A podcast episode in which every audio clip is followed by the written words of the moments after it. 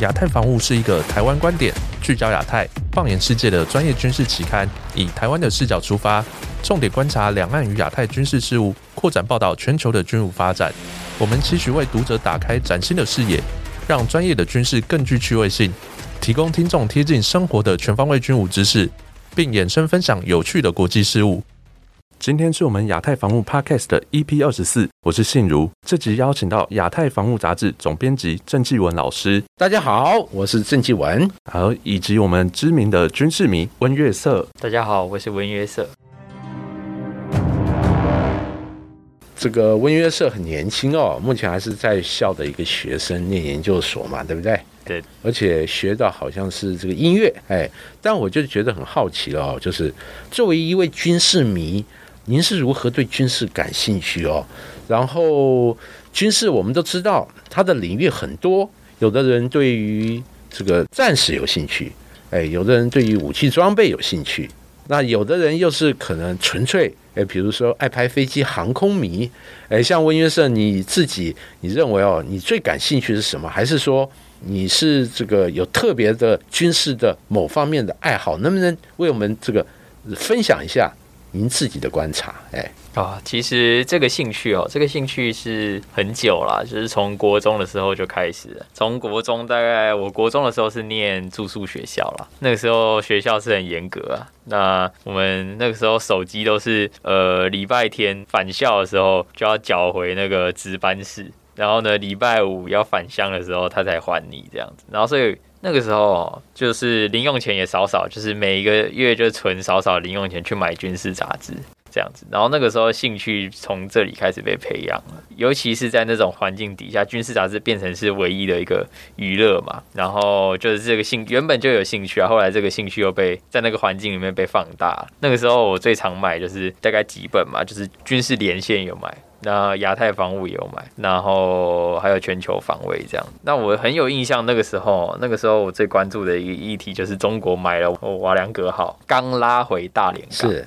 对啊，然后那个时候有碰到好朋友啦，在班上也有碰到同样喜欢军事的一位好朋友，这样。那那个时候我们下都很期待，快要下课的时候，我就我就冲到他的位置，或者是他冲到我位置，是我们开始来来聊军事这样。是是然后我们还自己设计那个神那个驱逐舰，上课都在画，这样用考卷背面画这样子。对，然后关注军事哪方面？我觉得我对军事的兴趣是。刚开始是从装备开始啊，其实刚开始是从图片开始。刚开始最喜欢买汉盒，因为它文字少，图片多，对，然后很多图片可以看，然后不喜欢看字。后来慢慢的，哎，可以开始看看一些字，然后挑喜欢的主题那几篇来看。后来就是一直到最后就是什么都看这样子。啊哪方面的话，我觉得我从我有一个演进的过程，从喜欢喜欢装备，喜欢装备，然后到喜欢去画它，然后后来到。慢慢的，哎，我对解放军开始有有有一点兴趣了，因为那个时候我看到了一篇，就是全球防卫，我那时候很有印象，就是整个封面都是那个时候胡锦涛吧，国庆大阅兵，建国忘了几年的时候，国国庆大阅兵，然后我就觉得，我就觉得那个图，我纯粹觉得解放军那个飞弹发射车涂装很漂亮，全部都是青绿色的嘛，然后一块一块，我觉得那很漂亮，然后我那个时候就开始对解放军有兴趣了。然后我就会开始特别去关注解放军的这些武器装备啊，这些，对对对对对。哇，文约瑟作为一个很年轻的军事迷哦，他这整个过程包括启蒙和演变，哇，对我们这个搞军事杂志的人也有很多启发哦。所以未来如何要这个培养新的读者，那这个在内容上如何调整，哇，我想对于业界来讲也是一个很好的启示。当然，这个军事迷除了看书、上网收集资料。那我们知道，过去以来，像国军这个军事基地开放很多，比如说有空军基地，哎，陆军或者这个呃海军的军港。像你作为军事迷，你是属于那种阅读派，还是你也是一个行动派？你会愿意去看这些基地开放吗？哎，呃，我蛮愿意看的，可是。国军的装备基本上我也都看过了，是对。从从小我记得，我记得小时候父母有带我去过那个基地开放了。然后国军的话，就是我大概都想象得到，的是我看到他会是什么什么样子。是是可能会比较想看国外的人。哦，所以就是因为比较熟悉，然后变化不大，对哎对对，所以就是从小时候到现在，其实变化并不大。了解，对对对，也确实如此哦。对对对哎，那我想，如果就变化性来讲，呃，我们今天谈到这个解放军，哎，确实是过去十几年来变化最大的一个国家，变化很大哦。对对对对，那它的发展是全面性的，当然就是呃，文约社哦，这个最重要就是好像有制作这个中国人民解放军基地以及设施这种这个利用地图标明。那我很好奇，就是您关心解放军，但为什么有这个发想去制作这样的一个素材呢？嗯，因为那个时候哈，我忘记是好像二零二零年吧，他们有做台湾的嘛。然后我那个时候就想说，不然的话，不晓得台湾可能会不会有军事杂志或者哪个出版商来做一个对岸的这样子。然后那个时候是有想要做，可是没有工具，就是没有相关专题或者什么。其实 Google 早就有了，但是我没有发现这样子。然后一直到二零二一我才发现，我那个时候是我觉得我做很多事情哦，我都是突然想想到了。然后呢，我就去做了这样子。哦我就突然，哎，我就去做的。我那个时候是准备要睡觉，那个时候音乐系嘛，读好像是大四上学期这样子。然后那个时候我睡觉前，我就想说，不然的话，不然的话，我们也我我我我也来做一个这样子。然后我就想说啊。来，因为那个时候有西南空域嘛，西南空域开始这个就是他袭扰台湾西南空域嘛，那时候我来做一个中国空军的就好，去做那个空军的基地的分布，这样也很好查，维基百科上就有啊。然后我就从那个时候就就开始，然后越做越多，做完空军，然后不然我我那个时候一个晚上呢。我想到要去做，我就我就做，然后我一个晚上都没有睡这样子，然后那时候就就想说，哎、不然我来做做一个海军的，把海军也加上去啊，然后就越做越多这样，对对，对哦，这个演变的过程其实是很突然的、哦，这个演变哎。大概一年一年啦，一年多啦，这样是。慢慢。而且感觉好像是灵机一动，哎，很即兴的，哎，觉得要做这个事情就做了，然后后来也顺利的发展出我们目前所看到的一个很完整的一个整个这个这个资讯哦。但是我比较好奇，就是中国大陆一向在军事这个部分很保密，哎，特别是图资哦。像我们去过大陆的人都知道，其实你要买一些很精密的一些图资，在那边其实不容易获得哦。您是如何收集相关的讯息？还是说主要就是这个谷歌大神，就是在上面这个资料，这个大部分就有你所需要的东西？还是说除了谷歌大神以外，你还有别的一些讯息的来源呢？可能国内外论文吧，像是国内外论文都都有什么，就是呵 最刚开始就是从硕博士论文网开始查，就打解放军，然后刚开始的做的时候啦，打解放军，然后开始找一篇一篇看，看有没有有没有我可以用用的东西，这样去找那个国防大学的论文这样子，然后不然就去找那个淡江战列所论文这样。然后台湾的也有找啦，然后对岸也有找那个 CNKI 嘛，那个中国中国之网，它上面就有中国的论文这样，然后就去就去就去翻，看它有没有。但中国的我觉得价值相对没有这么高，因为它是审核过了嘛。对，啊，美国那边也可以，美国那边也可以，就是论文论文都可以找这样。论文是一个学术文献一个啦，然后杂志期刊当然也当然也是一个。那 Google 当然很好用啊，Google 就是不要就是我可能一个一个都英文呐、可能英文搜完换日文啦，同一个关键字可能用英文、日文、中文把它，然后一页一页看，一页一页看这样，其实就很，其实就蛮，其实这样子下来就蛮多东西。是有一些东西它可能表面上看没什么，但是你把它两个，把它另外一个东西拼在一起，就很有什么。您您这个哦意见我也是有想到，就是我们也常收集一些 Google 的资料嘛。但 Google 比如说它有中文、有英文、有日文，有好多种语言。诶，这个不同语言它论述的内容其实有所变化的哦，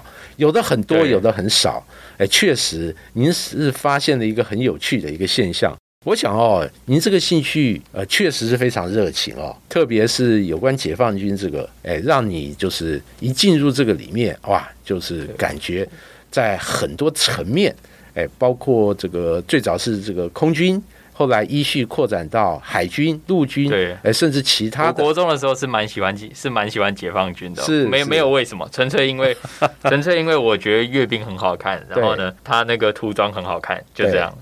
对对对，我记得、哦、最近美国军方还公布一个这个呃中国火箭军它的一个基地设施相关的东西。哎，像这样的一个美国军方的对东西哦，就是对您之前哎做了类似的整理哦。你有没有看过这个美国军方公布的这一这？有，我看完了，我看完了，我看过两遍。那您觉得就是它的整理跟你自己做的一些整理的话，那它的差异性和一些有趣的一些不同的点？你能不能为我们分享一下？它其实多的东西，我觉得比较有价值，就是人物志啦，还有标那个名单啦。但是，但是那个名单哦，我也不敢说它真的是价值很高啊，因为它他其实要有一点延续性，比如说他后来调职调到什么地方啊，然后他以前任职过什么单位，这个就比较有情报价值。但是如果只有那个名单的话，也是可以的，但是这个东西，这个东西其实是我地图上面没有，对我也不知道他他他怎么会怎么会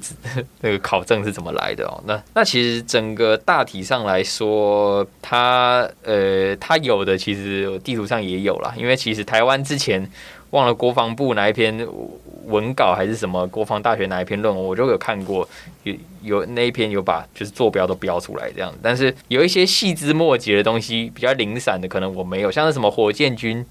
军犬训练训练训练的那个营区我就没有啊，那个东西我就看到那个，哎，我就把它加上去这样。所以基本上现在我就把它当做资料来源的一个增补资料的一个来源啦。我就就是现在变成说，它上面有的，哎，我我也我也有这样子。那上面没有的话，呃，一些一些东西没有的，我我也有这样子。像是这一次他从宁德嘛，围台军演，从宁宁德朝台湾射东风十五嘛。那那个基地他就没有，他就没有写，但是地图上有这样。是，所以美国人他里面这个资料，他还是有很多遗漏的。我我觉得他应该不是来自太太高层的，因为他就是一个军事院校，他等于是军事院校的一个学术产出嘛。是，那当然他也是一个很棒的整理了，但是。我觉得它不是非常很来自说很很高层来源的一个资料，对这样对对。那基本上这些美国军方，包括一些智库整理这些资料，其实特别是有关两岸这个部分。那根据我们之前和相关一些单位的这个接触，我们也了解，那美国人做这些，除了他自己的情资一些管道，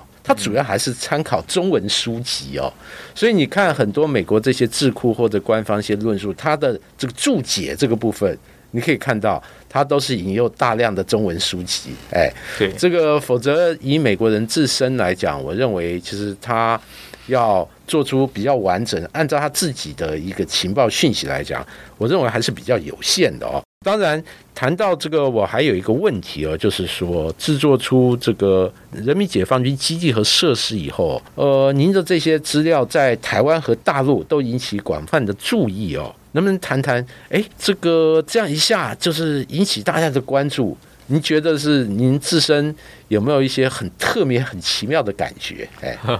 这个东西其实我没有没有预料过啦，我没有预料过。那个时候是我记得刚开始是这个汪浩老师他来密我，他来 FB 来密我，问我要不要上节目。他根本不认识我，我觉得他也很大胆啊，他根本连认识都不认识我，他甚至没听过我是谁。对我就是一个一个路人嘛，他他就他就看到，然后他就问我要不要上节目这样子。这个来源就是从从这里来的。那那我上节目，呃，我也没有想过就是要引引起关注了这样。但是后来我觉得心态也慢慢转变，因为其实我我之前哦，尤其是我国高中，我都很喜欢呢，在网络上跟人家，就是我我在网络上，尤其是在政治上 和人家网络比战。然后，但是我觉得这个东西也让我学习啦，就是学着去，因为当当你走到一个日光灯底下的时候，大家都评论你，你不可能一个一个回复嘛，那对，也是一种学习啦，就是去学着去去接受啊，去去听取很多不同不同的意见，我觉得也很好。那后来心态也，我自己心态也有一个转变啦，就是说，我觉得这个东西如果能。大家不不一定要要要记得是谁做的啦，但是如果这个东西能引起大家对中共或是对解放军了解的这种兴趣，大家或者是启发大家在中共研究领域上面的一个兴趣，我觉得就很好，因为这也是台湾需要的嘛。我们我们和对岸文化上、呃语言上差异其实并不大。那也说美国，美国其实会参考很多中文资料。那台湾，台湾的这个地位就显得很重要。我们要，我们要加油。对 对对，哎，那这么多意见回馈给你，或者一些这个跟你的交流，有没有来自这个大陆方面？哎，或者一些这个网友，或者一些你印象特别深刻的这个意见，能不能为大家这个谈谈？有啊，有比较深刻的意见，就是说大陆网友也非常多啊，那也有指出一些有错误的地方啊。那其实其实这从六月，我们是六月上的新闻嘛，那从六月一直到现在，那其实也有被地图也有被，尤其是大大陆网友啊，揪出一些错的地方。那我觉得也是在错误中，就是慢慢去修修正它啦，也很好。那当然国国军也有一些官兵啊，但是他是用个人身份啦，来来和我和我聊天啦，这样子。但是但是大家大家来找我都是鼓鼓励居多啦。是谩骂当然有，但是很少很少，呃对，都是鼓鼓励性质居居多啦。这样我觉得都都蛮好的。呃我记得，我觉得这样的意见其实都蛮正面的哦，而且这样的事情其实做，哎，就要做的尽量求精确，对，哎，有一些正确的讯息，让你逐步的修改，会让你这些材料那更加呃专业，哎，更加全面。对，哎对，当然，就是这个完成了呃这次这个中国人民解放军基地与设施之后哦，就是我很好奇，就是您未来还打算哎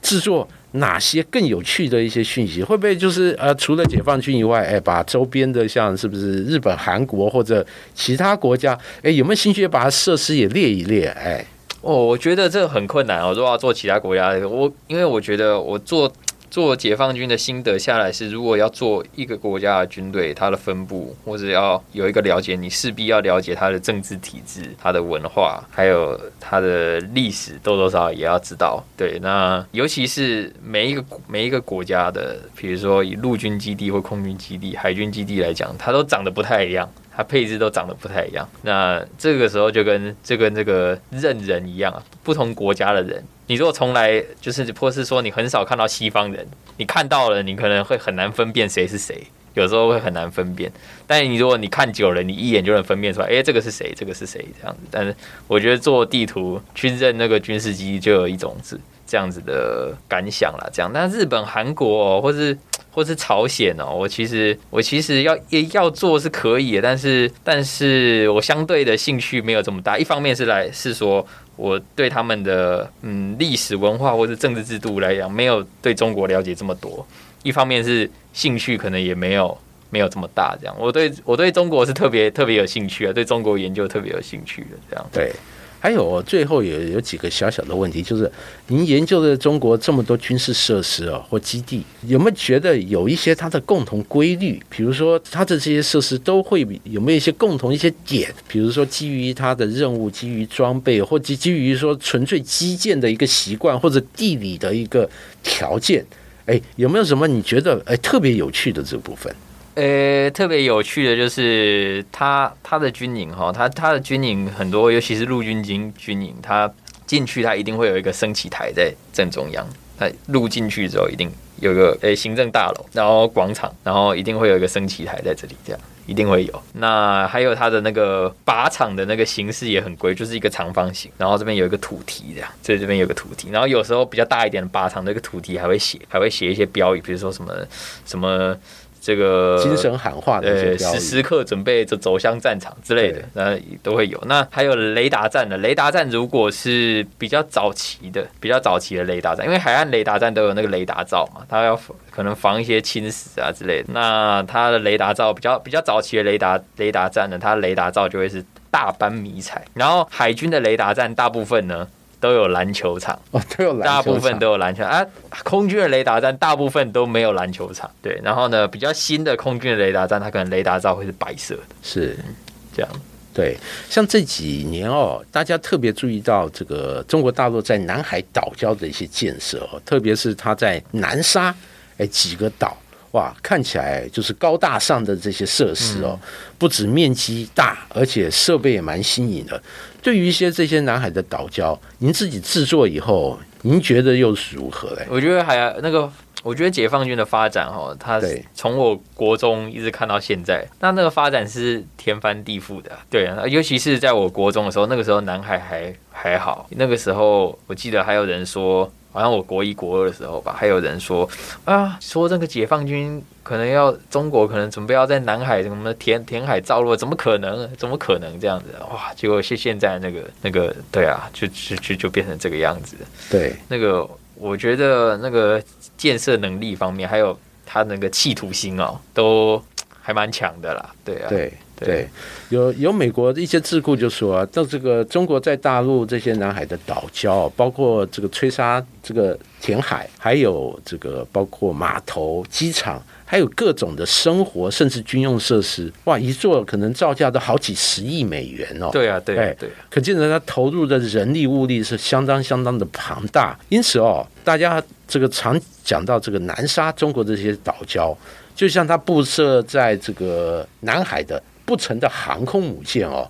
因此哦，这几年美国不断的派出基建，哎，自由航行、自由飞跃，但是哦，就像下围棋一样，哎，几个要点被人家先手占夺，因此哦，就是让美国和一些相关国家处于一个比较被动的局面哦，它这些设施也是。引发外界的高度关注，哎，对，当然，这个我想请问这个最后一个议题哦，就是刚才谈了很多解放军一些设施，我想你作为一个很有热情、年轻的军事迷，能不能这个为大家谈一谈哦？就您对于两岸军事议题的一些想法，我想作为一个年轻人，应该很有代表性，哎，哦，对两岸军事议题的看法，其实我我我我自己哈。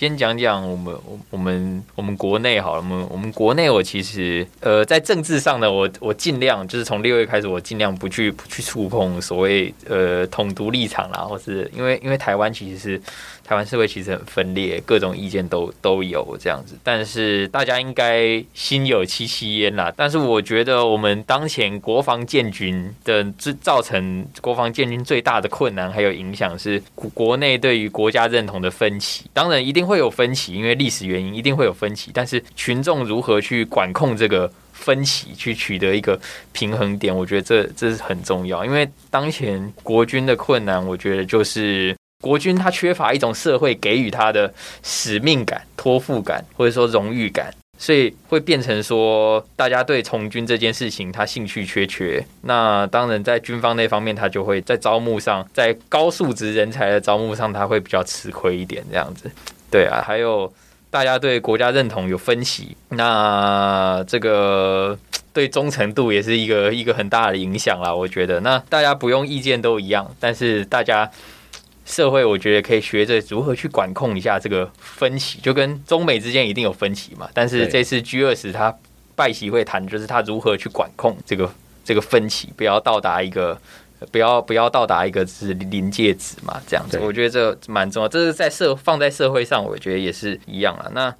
两岸的话，我觉得在中共二十大报告里面，他对于台湾问题的论述了，他其实在未来五年，其实呃，我觉得发生全面战争的几率并不并不高啦，并不高。那那其实，但是呢，非意图性的军事冲突哦，一定是会越来越多。非意图性的，就是说，他